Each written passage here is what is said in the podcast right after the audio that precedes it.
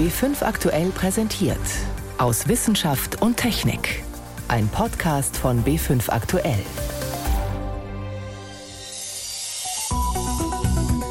Heute mit Ingeborg Hein und einem glücklichen Forscher.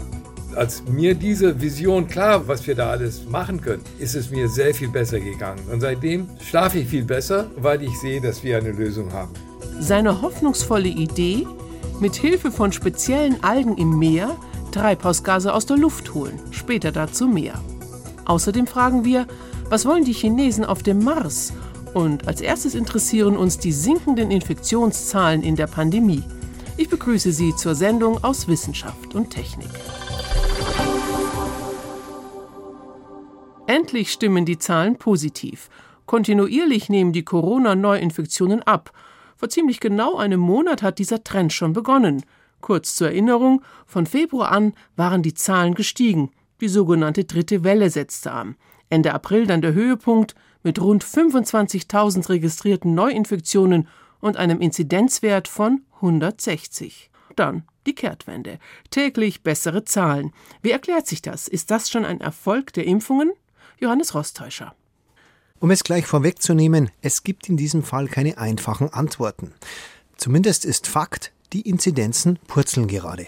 Diesen Effekt sieht man fast überall in Europa. Ein paar Ausreißer gibt es wie die Niederlande, die noch so ein bisschen nachhängt. Aber das ist tatsächlich ein europäisches Phänomen und so richtig erklären kann man es tatsächlich nicht. Bernd Salzberger, Chefinfektiologe am Uniklinikum Regensburg. Dann liefert er aber doch einige Erklärungen. Erstens, Corona ist eine saisonale Krankheit. Jede Welle, das muss man einfach sagen, jede Welle hat irgendwann auch mal ein Ende. Und wir haben jetzt eine sehr, sehr lange Welle über die Winterzeit gehabt. Die Welle hat sich dann durch die Variante nochmal geändert. Es sind viel mehr Jüngere dann infiziert worden. Und irgendwann ist es dann wieder mal durch, muss man ganz ehrlich sagen. Zweitens die Impfung. Mittlerweile sind in Deutschland rund 40 Prozent einmal und gut über 10 Prozent zweimal geimpft. Geimpfte werden nur noch sehr selten krank und geben das Virus, nach allem was man weiß, kaum weiter. Aber wie viel bringt dieser Anteil? Ungefähr 20 Prozent der möglichen Ansteckungen werden vom derzeitigen Impfstatus verhindert, schätzen die Fachleute. Warum nur 20? Zunächst die einfach geimpften sind ja noch nicht vollständig geschützt. Und die 10 bis 15 Prozent zweimal geimpften sind meistens ältere oder sogar ganz alte Menschen, die weniger Kontakte haben und daher eine kleinere Rolle spielen im Infektionsgeschehen. Der Physiker Cornelius Römer beobachtet und modelliert seit einem Jahr den Corona-Verlauf. Erst jetzt, wo wir angefangen haben, in die Mitte der Gesellschaft, in die Leute mit vielen Kontakten zu impfen, da erwartet man jetzt einen größeren Einfluss auf die Reproduktionszahl. Aber das fängt eben jetzt erst gerade an und ich würde vielleicht nur größenordnungsmäßig schätzen, dass vielleicht 10, 20 Prozent der Verringerung jetzt auf die Impfung zurückzuführen sind. Und das ist eben genau dieses R-Wert war vielleicht davor bei 1 1,1 und ist jetzt bei 0,9, 0,8. Das Impfen hat also bisher nicht so viel gebracht, wie man meinen möchte. Aber könnte doch die Wende von einem R-Wert über 1, wo die Zahlen noch wachsen, zu einem R-Wert unter 1 bewirkt haben. Nächster Punkt, mehr Tests. Mittlerweile in den Schulen Pflicht, am Arbeitsplatz immerhin möglich, aber auch für manche Freizeitaktivitäten vorgeschrieben. Sie lassen erstmal die Inzidenzen steigen, weil man mehr Menschen findet, die infiziert sind. Aber langfristig senken sie die Zahlen. Professor Helmut Küchenhoff von den Covid-Statistikern der Ludwig-Maximilians-Universität in München. Das vermehrte Testen, das ist ein wichtiger Punkt. Denn jeden, den du rausholst, der steckt natürlich einfach weniger Leute an. Es gibt auch theoretische Arbeiten, die sagen, je früher es gelingt, jemanden zu finden, desto stärker wird dann dieser R-Wert eben reduziert.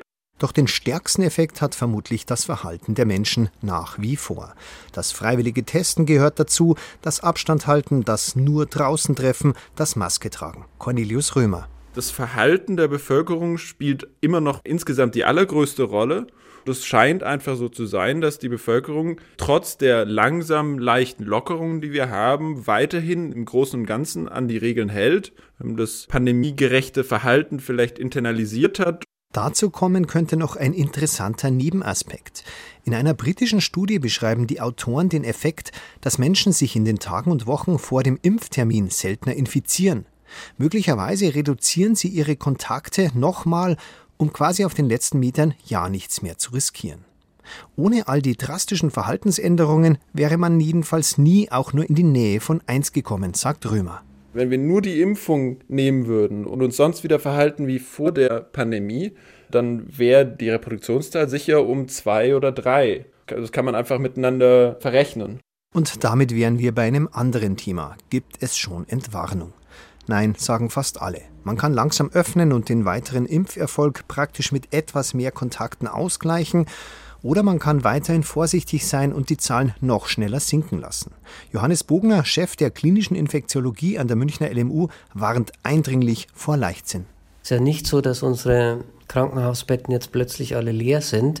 Wir haben in der Hochphase der dritten Welle auf meiner Station bis zu 20 Patienten gehabt. Jetzt sind immer noch neun oder acht. Und auch die Tausende von Neuinfektionen, die trotzdem jeden Tag gemeldet sind, sind natürlich substanziell. Schließlich wird rein rechnerisch jeder 20. davon im Krankenhaus landen, sagt Bogner. Zurzeit besonders viele Menschen mit Migrationshintergrund, die schlecht informiert sind, die beengt wohnen, aber auch jetzt noch schwer krank werden. Bogner warnt sogar vor einer möglichen vierten Welle schon im Sommer, wenn wir jetzt einfach alle Vorsicht fahren lassen. Entscheidend dürfte sein, den Impffortschritt nicht zu verspielen durch zu großen Leichtsinn. Auch deshalb, weil man nicht weiß, was die indische Variante bringen wird. Modellierer Cornelius Römer sagt, erstmal die Reproduktionszahl bei 0,8 bis 0,7 stabilisieren, also ungefähr da, wo wir gerade sind. Jedenfalls mit genügend Abstand zur 1. Wir haben jetzt die Chance, das zu erreichen, ohne weitere Maßnahmen aufbürden zu müssen auf die Bevölkerung. Das ist psychologisch sehr gut. Das heißt, wenn wir nur langsam genug lockern, kommen wir dahin. Dann sollte man schauen, dass man die Lockerung so macht, dass man ungefähr um dieses R von 0,8 bleibt und von der 1, wenn möglich, wegbleibt. Weil sobald man wieder bei 1 ist, kommt man in diesen kritischen Bereich, wo es auch mal ganz schnell gehen kann, dass man eine weitere Welle kriegt. Andersherum könnte es auch immer schneller gehen mit dem Sinken, natürlich auch durch die weiteren Impfungen. Und wir könnten zu so niedrigen Zahlen kommen, dass man es tatsächlich eines Tages zur hundertfach zitierten Nachverfolgung jedes Einzelfalls schafft und dann so gut wie alles öffnen kann. Warum die Corona-Zahlen kontinuierlich fallen, Johannes Rostäuscher hat berichtet.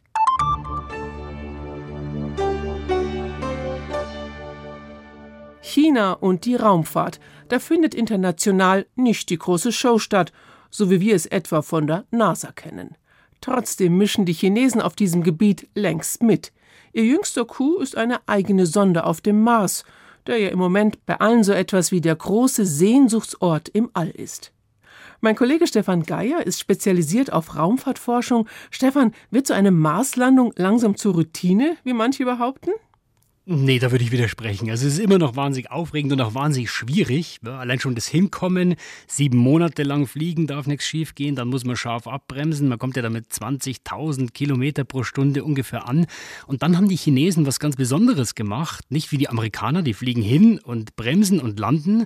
Ähm, die Chinesen, die haben eine viel größere Mission aufgesetzt. Die sind ja fast zeitgleich angekommen vor drei Monaten, aber die haben dann erstmal einen Satelliten, sogenannten Orbiter, um den Mars herumgeschickt. Warum haben Sie das gemacht? Die wollten erstmal checken, ob alles in Ordnung ist, die Technik. Ja, sie machen das ja das erste Mal, haben sich sozusagen ein bisschen ausgeruht, aber dann vor allem auch den richtigen Landeplatz gesucht. Das ist extrem wichtig, weil man braucht ja ein Terrain, das A, wissenschaftlich interessant ist, in dem Fall jetzt vor allem, wo man Wasser unter der Oberfläche vermutet, und B, wo man auch relativ sicher landen kann. Ja, wenig Felsen, flach, weil bei der Landung läuft ja eigentlich alles automatisch. Wenn da ein Stein blöd liegt und dieses Landegerät kippt um, dann war's das. Und dann haben halt die Chinesen gesagt, gut, lass erstmal in Ruhe schauen, um den Mars kreisen und dann landen. Die Landung insgesamt war ja recht schwierig. Warum aber hat es bei den Chinesen gleich auf den ersten Versuch hin geklappt? Das ist die große Frage. Erfahrung auf dem Mars haben sie ja nicht, ja. Aber man muss sagen, sie haben in den letzten Jahren ziemlich Tempo gemacht bei verschiedenen Weltraummissionen. Unter anderem sind sie mehrfach auf dem Mond gelandet. Gut, das ist jetzt eine ganz andere Nummer, aber da haben sie schon mal gezeigt, wir wollen ganz vorne mitspielen. Und dass sich das gelohnt hat, das haben sie jetzt eben auch demonstriert. Das sind ja schlimme sieben Minuten, wenn man da durch die Mars-Atmosphäre durch muss mit so einer Sonde. Da läuft alles automatisch, da gibt es keinen Kontakt zur Erde, dann bremst ein Fallschirm, noch ein kleines Triebwerk und dann muss man auch noch sanft aufsetzen. Also das ist wirklich eines der schwierigsten technischen Manöver, die es gibt. Okay, das hat alles geklappt. Was ist denn jetzt genau das Ziel? Was wird gemacht auf dem Mars? Ganz kurz, Wasser suchen und Wetterdaten messen. Ja, dieses Landegerät, das ist ja nicht besonders groß. Da fährt jetzt ein Rover aus dem Bauch raus, der hat sechs Kameras, ein paar Sensoren und man ist ja eben auf der Nordhalbkugel gelandet in einem Gebiet, wo man eben denkt, na, da gibt es vielleicht wirklich Wassereis unter der Oberfläche und der Rover soll jetzt die Steine untersuchen, die Geologie. Findet man dieses Wasser? Wie ist es verteilt? Unter anderem macht er das mit einem besonders guten Tiefenradar. Damit kann man einfach gesagt, bis zu 100 Meter in den Boden hineinhören. Wo hört der Stein auf? Wo findet man vielleicht wirklich Wassereis? Und das ist natürlich spannend für zukünftige bemannte Mars-Missionen. Ja, Wasser ist lebenswichtig und wir brauchen es da dort auch, um Treibstoff herzustellen. Und drei Monate lang ungefähr soll dieser Rover, Surong heißt er jetzt, fahren. Täuscht der Eindruck, Stefan, oder haben sich die Chinesen jetzt ganz schnell bei ihrem ersten Trip zum Mars beeilt? Schnell, ja. Die haben nicht die jahrzehntelange Erfahrung wie jetzt die amerikanische NASA zum Beispiel, aber es war jetzt auch nicht von heute auf morgen. Ja. Also sie hatten eben, wie gesagt, diese Übungsmissionen zum Mond, auch wenn das eine ganz andere Nummer ist. Und jetzt ist man eben erstmal den Schritt rausgegangen aus diesem System Erde-Mond zum Mars. Sind ja doch äh, momentan über 300 Millionen Kilometer. Allein ein Radiosignal braucht im Moment 18 Minuten zur Erde. Also das ist schon ein sehr großer Schritt. Zusammengenommen, sie drücken wirklich aufs Tempo und zeigen, wir sind kein Raumfahrtzwerg mehr. Sondern wir wollen ganz klar auch im All mitmischen. Das lässt sich vermutlich auch als politisches Signal deuten, oder? Das ist ein Machtanspruch. Ja, wer im Weltraum bestehen kann, wer erfolgreich ist, der setzt eine Duftmarke und die Chinesen setzen in den letzten Jahren sehr viele Duftmarken schnell hintereinander. Eigenes Navigationssystem, Mondlandung, Mondgestein zurückholen, alles check. Und jetzt eben diese große Mission zum Mars, vielleicht die komplexeste Mars-Mission überhaupt. Völlig klares Signal, wir sind nicht auf dem Weg zu einer großen Raumfahrtnation, wir sind eine. Darf man vielleicht sogar jetzt schon fragen, was kommt als nächstes? Das wird tatsächlich sehr interessant, wie sehr sich das vielleicht später jetzt oder demnächst auf Kooperationen auswirkt. Ja, weil die Wissenschaft lebt ja vom Zusammenarbeiten. Da ist bei China sicher noch Luft nach oben. Aber wenn jetzt alle sehen, oh, die können es, werden wahrscheinlich auch immer mehr und mehr bei denen anklopfen, vor allem wir Europäer, und sagen, du, lass uns mal zusammen machen. Ja, die Amerikaner sind da zurückhaltend, noch, aber ja, man darf sie eben nicht mehr abschatten, sonst ist es eben so ein bisschen Kindergartengehabe. Ja, meine Wissenschaft, deine Wissenschaft, es soll ja allen gleichermaßen zugutekommen sagt mein Kollege Stefan Geier. Fest steht, auch in der Raumfahrt gehören die Chinesen inzwischen dazu.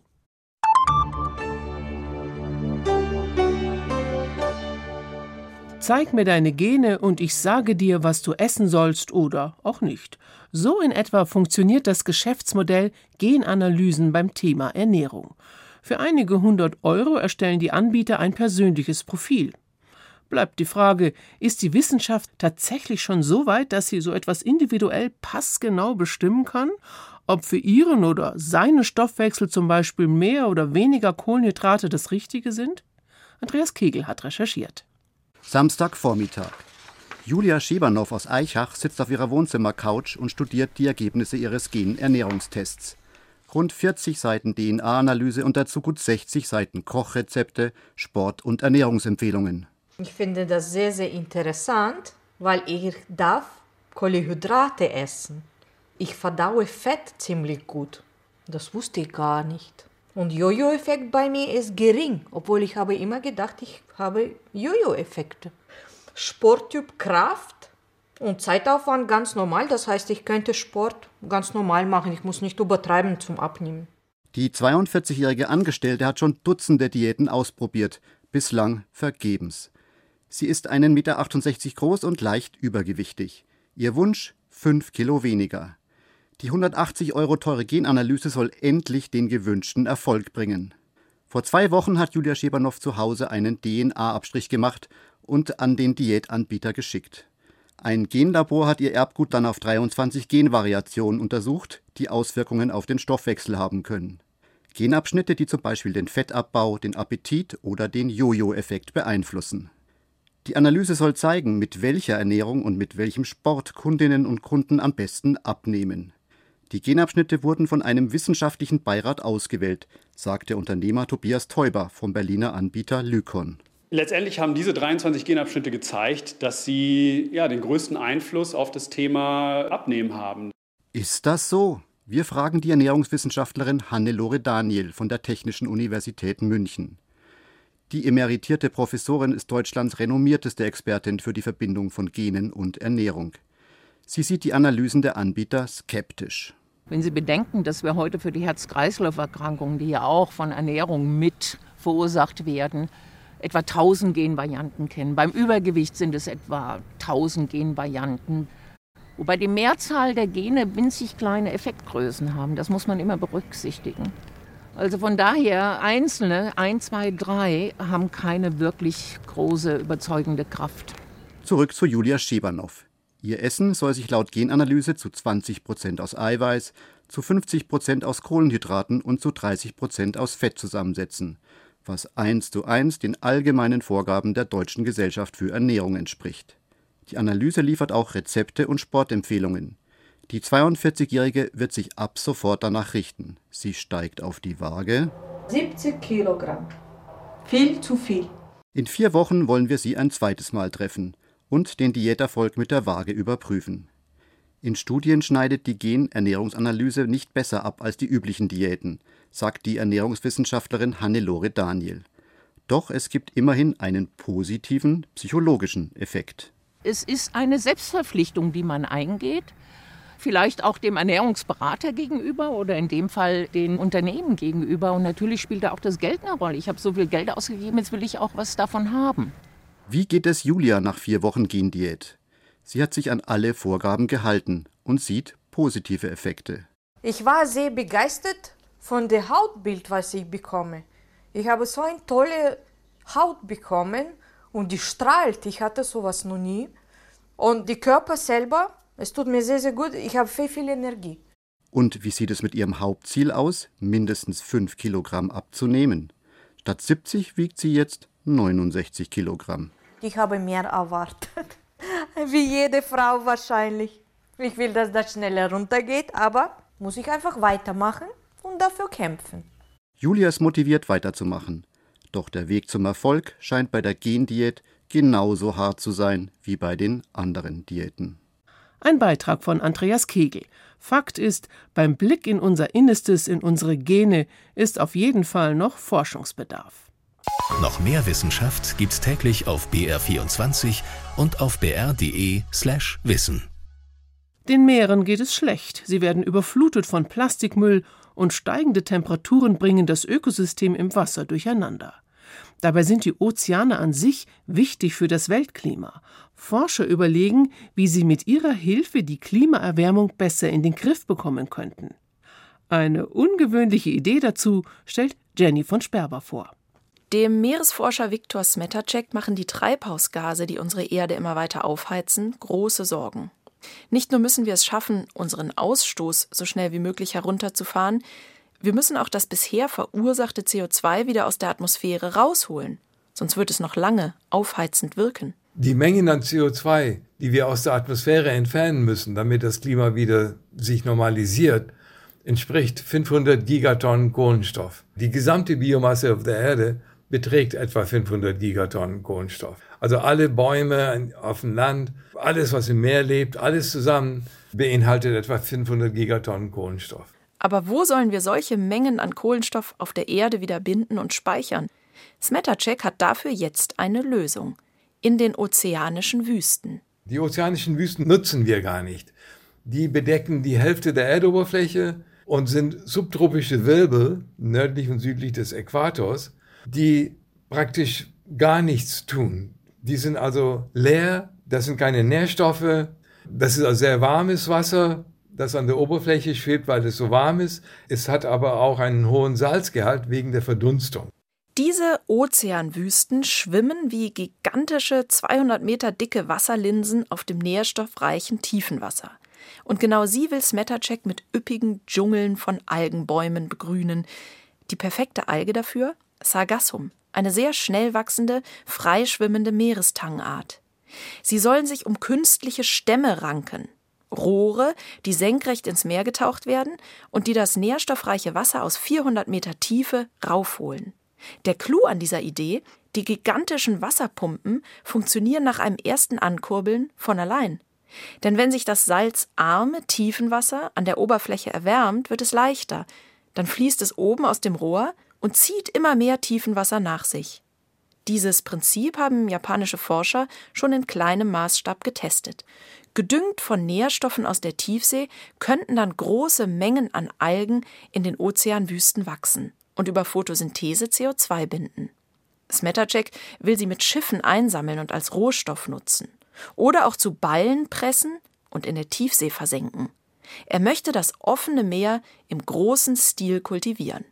Der Meeresforscher und Physiker Andreas Oschlies hat von Smetaceks verrückter Idee schon gehört. Er modelliert ökologische und biochemische Prozesse im Ozean, kennt sich also bestens damit aus, was passieren könnte, wenn man die Ozeanwirbel so grundlegend verändert. Oschlis spontane Reaktion? Das Ganze ist sehr fantasievoll. Es erfordert viel Technik, viel Infrastruktur, die gebaut werden muss, die funktionieren muss, die vor allen Dingen im Meer eingesetzt wird, was ja mal ein ziemlich schwieriges Umfeld ist. Grundsätzlich dagegen ist er aber nicht. Wir hätten bisher kaum Möglichkeiten, um das Klimaproblem zu lösen und die Klimaziele zu erreichen, sagt er. Deshalb müssen wir alle Ideen genau durchdenken und testen. Auch die, die ziemlich verrückt klingen. Denn beim Ausprobieren lernen wir ja nicht nur, wie gut eine Methode tatsächlich funktioniert, sondern auch, wie wir große Klimalösungen überhaupt regeln und koordinieren müssen. Schließlich betreffen sie die ganze Welt. Bei Smetaceks Algenwäldern sieht Andreas Oschlis zwei mögliche Gefahren.